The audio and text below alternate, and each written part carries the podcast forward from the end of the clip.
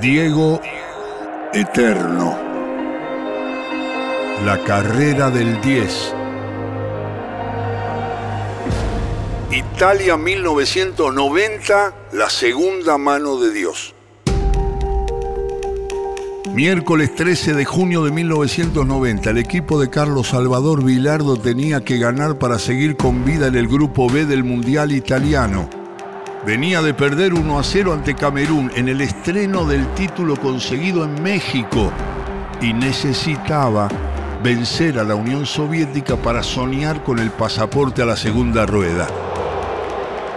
Después de la derrota, el técnico dijo aquello de, si nos volvemos en la primera ronda, secuestro al piloto y tiro abajo el avión en el medio del océano. Lo dijo Bilardo. Ante la necesidad de ganar aquella final anticipada, Bilardo ajustó las cábalas y apostó fuerte. La indumentaria en el 86 era Lecoq Sportif, pero cuatro años más tarde, la pilcha la puso Adidas. Como el pantaloncito negro de la marca francesa era liso, sin las tres tiras, la orden fue taparlas y con esos cortos Argentina derrotó a la Unión Soviética, Yugoslavia e Italia. Con el original, perdió con los africanos de Camerún. 10 minutos 11 del primer tiempo, 0 Argentina, 0 la Unión Soviética. En un ataque inesperado, encontró el equipo de la URSS la posibilidad de presionar a Argentina. Viene el centro de Dobrovolsky, mano, mano de Maradona. Para mí fue penal de Maradona.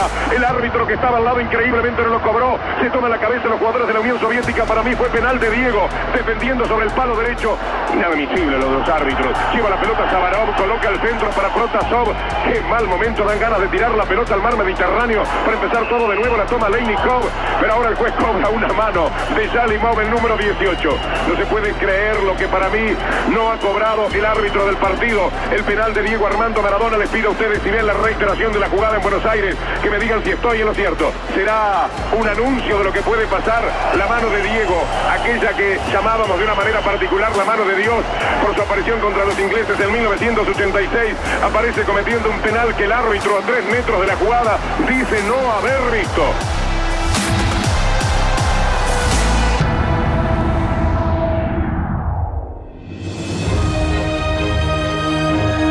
Diego Eterno.